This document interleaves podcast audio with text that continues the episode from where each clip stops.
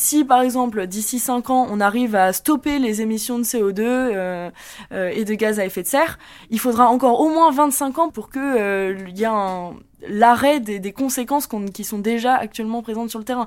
Donc évidemment qu'il y a une urgence. Ils voient la planète brûler, mais ne regardent pas ailleurs. Ils sont jeunes, ont à peine terminé leurs études, mais ils sentent déjà que le temps est compté. Avant eux, des rapports alarmants ont documenté les conséquences du réchauffement climatique. Avant eux, des militants ont déjà tiré la sonnette d'alarme. Mais ils ne baissent pas les bras et s'engagent à leur tour. Leur engouement, leur colère, leurs angoisses, leurs aspirations, ils les convertissent en actions sur le terrain. Plus question de transiger, encore moins d'abdiquer. Le climat est devenu leur priorité. Pour le premier épisode du podcast Nos Futurs du Monde Campus, la journaliste Judith Chetrit est allée à la rencontre des bénévoles du mouvement citoyen Youth for Climate qui s'organise à la veille de la grève nationale pour l'écologie.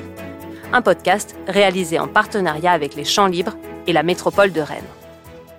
On veut mettre de la musique pour euh, dynamiser le cortège et pour euh, pouvoir dire des slogans dans des micros et tout. Et on se demande si euh, on ferait comme toutes les manifs, donc avoir un, une sonote qui est portée par un camion. Et sinon, ce serait de nous essayer de la porter autrement, la sono, et notamment donc soit dans un char, soit dans des caddies et la faire avancer. Mais c'est juste une galère euh, logistique. Et ce serait, enfin, un des arguments euh, contre le camion, ce serait de dire que ça pollue, quoi. Du coup, c'est un peu ça le débat. Ils ont appris à développer des idées, à affiner leurs arguments et à faire preuve de débrouillardise aussi. Ces jeunes ont bien compris qu'il leur fallait un peu de tout ça pour militer dans la durée, pour la protection de l'environnement et la justice sociale. Dans le grenier d'une ressourcerie, Mo, Léa, Benenuts, Girafe et Mathéo préparent des banderoles pour la grève pour le climat. Ils ont tous choisi un nom d'usage en devenant bénévoles pour le mouvement Youth for Climate à Paris. Sur le sol qui craquelle, on peut déjà y lire le mot d'ordre de leur prochaine marche, People Not Profit, en français, la vie avant le profit. Alors, euh, c'est une banderole euh, avec euh, des tissus recyclés de t-shirts, de thé d'oreiller, de, de bermudas, de pantalons d'été. On a découpé des, lettres dans chaque, dans, dans, chaque vêtement et on, l'a, on est en train de la coudre au pointillé sur un truc récup aussi. C'était histoire de varier un peu le format banderole en tissu et, et d'avoir un objet qu'on peut réutiliser. Au lycée, moi, chacun se faisait ses pancartes de son côté. Et parce qu'en plus, je crois que les, les manifs écolos, il y a quand même eu tellement de slogans et tout que euh, ça a motivé les gens pour euh, se faire leurs pancartes quand ils venaient à la marche. Ouais, là déjà, il y en a qui sont proposés pour en faire en bois, en carton. Euh. Je peux avoir les six Ouais, ouais, je sais pas, ils sont là, ils sont à côté de toi, girafe. Léa, j'ai 18 ans et j'habite euh, en région parisienne. Là, on prépare vraiment la logistique de la marche. En tant que jeune, il y a beaucoup de gens qui trouvent qu'ils n'ont pas le temps, qui ne savent pas trop comment agir. Je pense que la marche, c'est justement le début d'un engagement. Moi, ça a été mon cas et pour beaucoup de gens aussi. Donc, euh, c'est le début de quelque chose, c'est pas une fin en soi.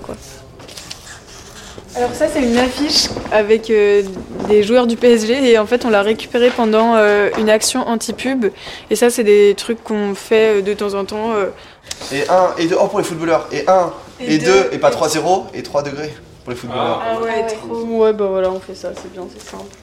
Vamos. Et là, au lieu de les jeter, euh, on les a récupérés pour pouvoir en faire euh, des parodies, des contrefaçons et tout. On a beaucoup insisté, les anciennes marches, sur le, le, domaine politique, donc la responsabilité des politiques. Et je pense que ça, il y a beaucoup de gens qui, qui en ont pris conscience et évidemment, on maintient ce message-là.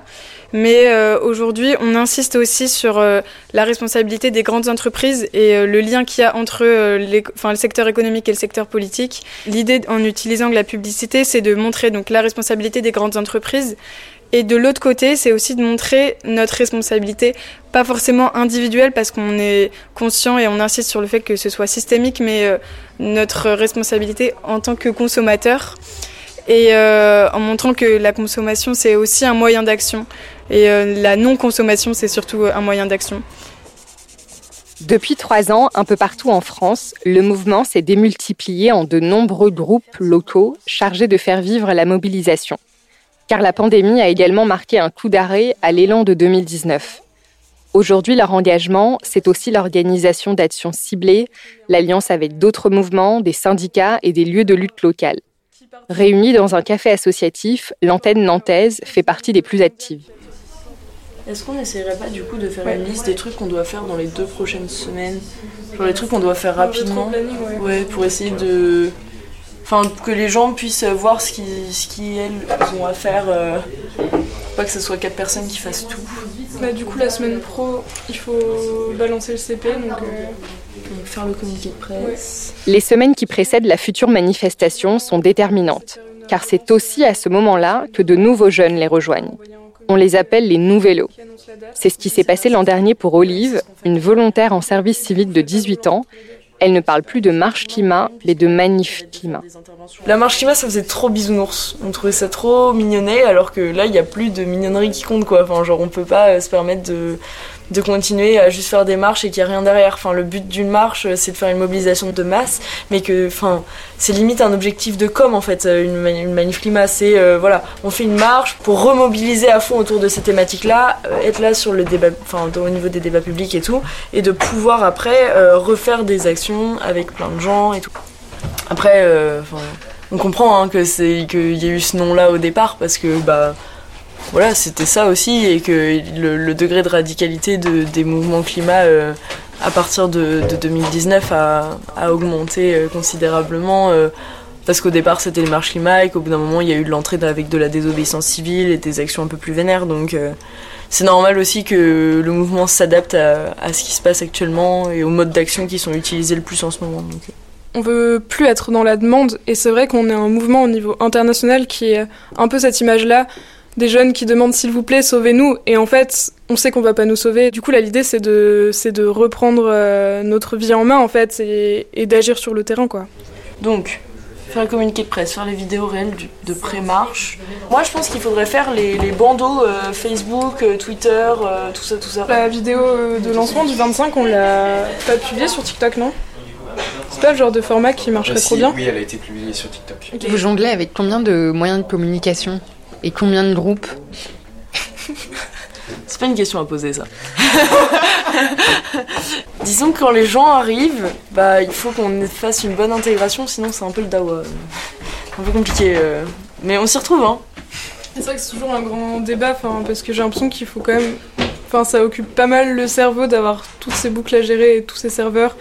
Même le serveur du national du Soir de la France, si tu te dis je suis intéressé par plein de pôles, ben en fait, pour descendre jusqu'en bas et voir toutes les tous les fils de discussion, c'est vraiment impressionnant. Enfin, et en vrai, on est beaucoup à être assez actif dans le mouvement et à pas réussir à le suivre. mine de rien, euh, pendant mes études, je, je séchais vraiment beaucoup de cours pour pouvoir assurer le militantisme à côté. Moi, je m'appelle Léna, j'ai 23 ans. J'ai commencé à militer il y a 5 ans et du coup, je suis à Youth for Climate depuis 2019. Avant, j'étais au groupe local de Paris parce que je faisais mes études en région parisienne. Et là, euh, depuis novembre, je suis à Nantes. Pour moi, c'était pas un déclic et d'un seul coup, je me suis dit, euh, je vais commencer à m'engager. Il y a plusieurs choses dans ma vie qui ont fait que j'ai j'ai envie de, donc de rejoindre une association euh, écolo et ben, en L1 à la fac, ça a été assez facile de de rejoindre une association euh, écolo d'étudiants. Et du coup, voilà, j'ai sauté le pas. En fait, c'est avec les personnes que j'ai rencontrées à la fac, dans cette première asso écolo, euh, qu'on a créé le groupe local de, de Youth for Climate Paris. Donc, c'était le tout début des grèves, fin 2018. Au début, c'était Greta Thunberg, qui est donc euh, une jeune Suédoise qui avait 16 ans à l'époque, qui faisait euh, grève toute seule avec une euh, pancarte donc grève pour le climat euh, devant le, le, Parlement suédois. À partir de début 2019, c'est devenu un phénomène mondial et collectif avec plein de jeunes qui se sont dit toutes les semaines on va on ne va pas aller en cours parce que à quoi bon aller en cours si si on n'a pas d'avenir? Et donc en France on a commencé en février 2019 à faire grève tous les vendredis donc voilà l'idée c'était de se débloquer du temps pour s'organiser sur euh, la question du ravage écologique, donc en faisant soit des actions de désobéissance civile, soit des manifestations qui ont été euh, pour le coup très couvertes parce que massives. En mars 2019, la France c'était le pays le plus mobilisé au monde et il y avait 250 000 manifestants au niveau français. Après, depuis, euh, le mouvement a pris. Enfin, au niveau international, je pense que le pic c'était mai 2019 et il y a eu des manifestations qui étaient bien plus massives au Canada ou en Allemagne. Et c'est vrai que c'est aussi assez intéressant de voir euh, en fonction des contextes nationaux, en fait, si la grève a été facilitée ou pas, nous en France, on a été assez réprimés. Je pense qu'après les mouvements qu'il y avait eu dans les lycées et les facs en 2018, quand même, il y a la plupart des universités qui étaient qui étaient bloquées et voilà tous les tous les blocus aussi qu'on connaît dans les lycées par rapport à parcoursup où il y avait beaucoup de violences policières. Il y a eu des décisions du gouvernement de, voilà, de tout faire pour euh, nous empêcher de faire grève, surtout pour euh, les mineurs. C'est quand même assez facile de, voilà, de, fermer les portes des lycées ou de dire que ce sera zéro pour tous les jeunes qui font grève euh, ce jour-là. Et du coup, c'est vrai que bon voilà, on a on a une mobilisation qui a été un peu plus compliquée que dans certains pays, mais mais on, a quand même un ancrage fort. On avait 200 groupes locaux en en 2019. Là, je dirais qu'on on a plutôt une soixantaine d'actifs au niveau national. Euh, comme tous les mouvements écolos, euh, le Covid, euh, ça a été très compliqué à gérer. parce que là, pour l'instant, on est sur une dynamique de 4-5 nouveaux par réunion. ce qui est super chouette, genre c'est trop trop cool, mais ça va pas être suffisant. En fait, on, on, était tellement pas présent à la fac que du coup, on a, tout misé sur la fac et on a laissé de côté les lycéens.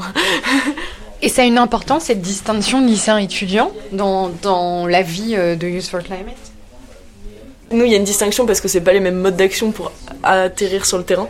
Mais, euh, mais par contre, euh, si les gens viennent pas, c'est, ça sera pas parce qu'ils sont pas intéressés s'il y a personne de la fac ou personne des lycées. C'est parce que nous, on aura mal fait notre travail. Parce que, genre, on sait que dans les deux cas, il y aura des gens qui viennent. C'est juste qu'effectivement, l'année dernière, on touchait beaucoup plus facilement des lycéens que des personnes de la fac, mais aussi parce qu'il y avait personne qui était à la fac à Youth for Climate. Et du coup, bah voilà, alors que là, on est, il y en a beaucoup qui sont passés en première année de fac. Du coup, il y a beaucoup de personnes qui se sont plus intéressées à euh, la vie associative, la vie militante Avant de rejoindre Youth for Climate, Olive était éco-déléguée, l'équivalent des élèves délégués élus par leur classe, mais cette fois-ci pour agir en faveur de l'environnement.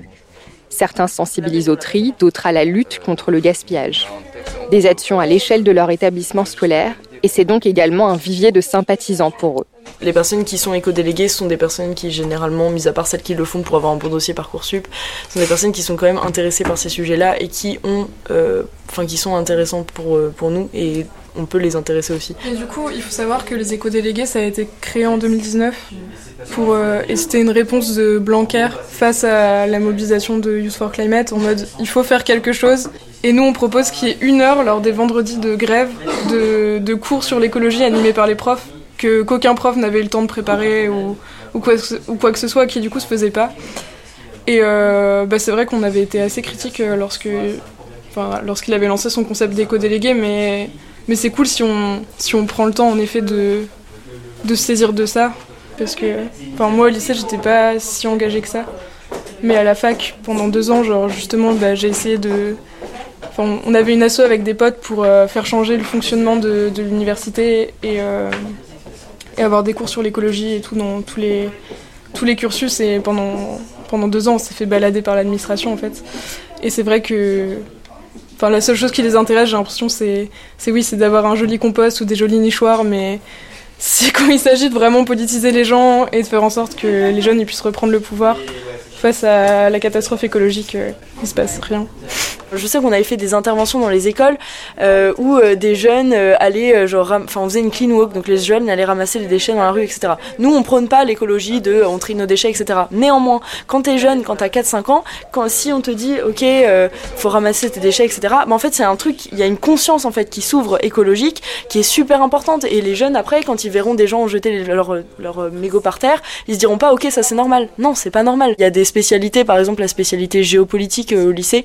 Euh, donc c'est histoire, géographie, géopolitique, sciences politiques où il y a un thème qui parle autour de l'environnement et c'est à peu près une des seules matières où il y a une remise en cause ou en tout cas une explication de ce qui se passe.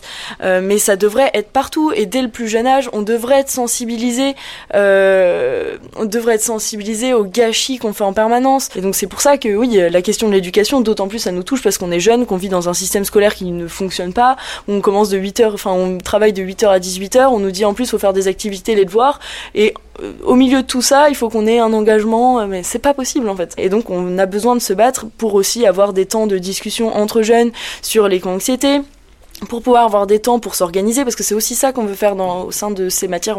On, défend en fait le fait d'avoir de, une matière écologie. Au-delà des convictions qui les unissent, ces jeunes réfléchissent beaucoup à leurs moyens d'agir, à ce qu'ils appellent la complémentarité des tactiques. C'est aussi de cette manière que Gabriel, autour de la table, raconte sa prise de conscience. Pour moi, Youth for c'était vraiment une, une porte d'entrée et une manière de, de mettre en forme via des actions des idées que j'avais déjà. Ça m'a vraiment permis de faire du concret, de mettre des idées dans, dans ce que je voulais faire, euh, pourquoi je voulais militer. Et ça m'a aussi permis de découvrir euh, le monde militant euh, qui m'était complètement étranger. Donc c'était en 2021, il y a eu une action de désobéissance civile, c'était le blocage du magasin Zara à Nantes. et c'était pour lutter contre la fast fashion. Et moi j'avais pas du tout entendu parler de fast fashion et je me suis retrouvé embarqué dans ce projet qui était vachement cool et euh, ça m'a permis ensuite de me questionner sur euh, donc la fast fashion, donc la production euh, de vêtements de masse et sur ma façon de, de consommer aujourd'hui. Au début, quand je suis rentré dans Youth for on m'avait parlé d'anticapitalisme et de tout ça, et j'étais complètement étranger à ces idées. Et, et je me disais pas anticapitaliste et grâce à des actions comme ça j'ai pu me questionner sur ma consommation donc euh, euh, le nombre de vêtements que j'achète euh, si, je, les achète neufs est-ce qu'ils sont produits durablement est-ce que j'ai besoin de m'acheter un pantalon alors que j'en ai déjà cinq euh, la technologie, j'ai un téléphone, j'ai un ordinateur, combien de temps ces, ces, produits vont me faire dans le futur pour, pour éviter que j'en rachète trop souvent, par quel euh, chemin je vais passer pour les acheter, donc que ce soit en neuf, en reconditionné, en occasion. Euh, je suis en train aussi de, de commencer à arrêter la viande, ça change profondément ma vie. En refusant l'indifférence et l'inertie, leur trajectoire militante croise aussi celle de leurs aspirations professionnelles. Après avoir suivi une licence de physique, Léna a changé de voie.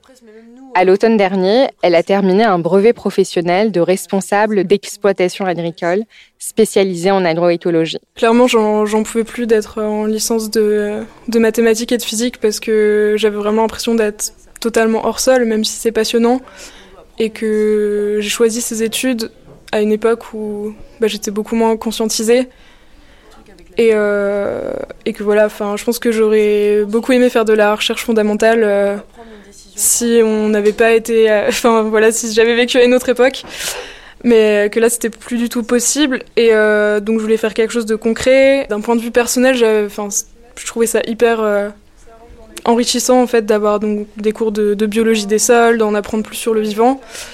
En France, on est un pays normalement où il, devrait y avoir euh, beaucoup de paysans et en fait euh, l'agro-industrie s'est émissée partout.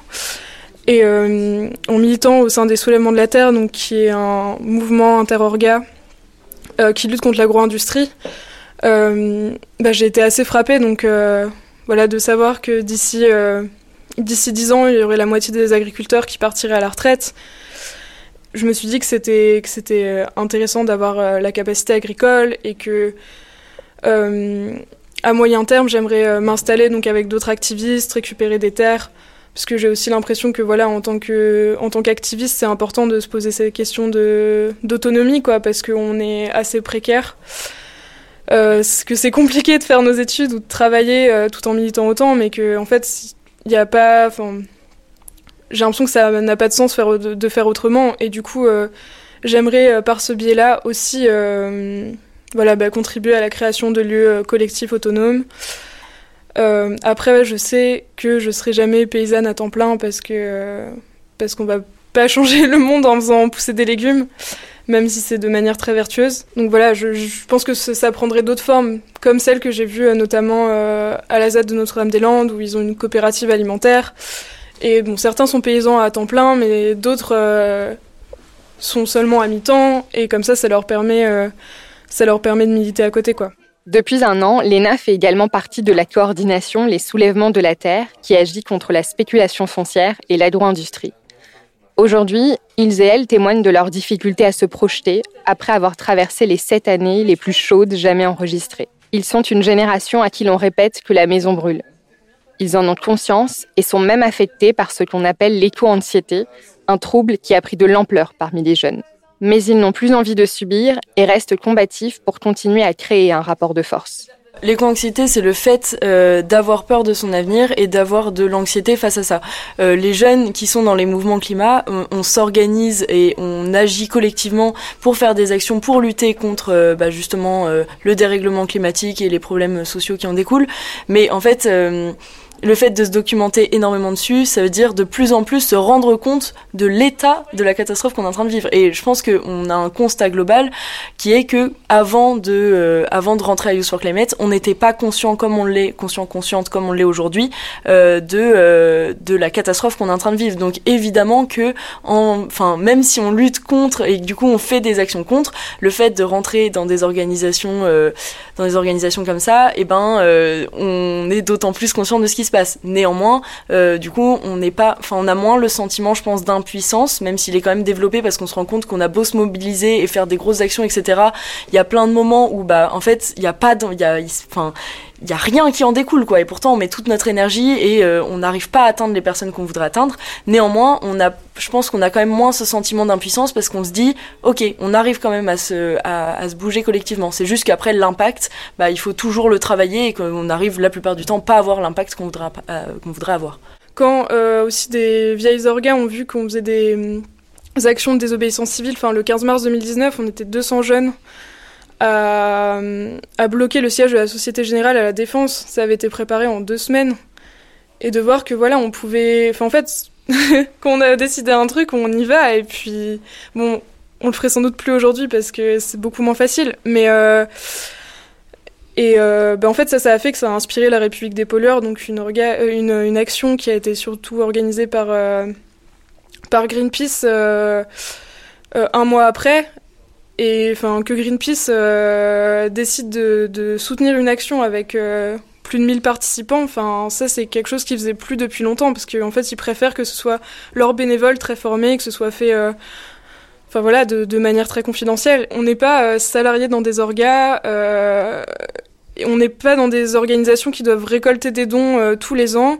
Et du coup il y a ce truc où bah, quand on croit en quelque chose, ben, on n'hésite pas à taper du poing sur la table. Et j'ai l'impression quand même que la radicalité des jeunes et radicalité dans le sens revenir aux racines du problème. Et donc, euh, voilà, de toute façon, Youth for Climate, dès le début, on, on s'appuie sur des travaux universitaires et scientifiques. Et je pense que quand on parle de radicalité, voilà, c'est pas euh, la radicalisation dans le sens d'être de plus en plus extrême, c'est vraiment juste faire ce qui est nécessaire pour arrêter la destruction du vivant. Et du coup, euh, en amenant tout ça, et ben, je pense qu'on a, enfin, on a, on a vraiment amélioré plein de choses dans le milieu écolo au niveau national, quoi. C'était le premier épisode du podcast Nos Futurs, la parole à la relève.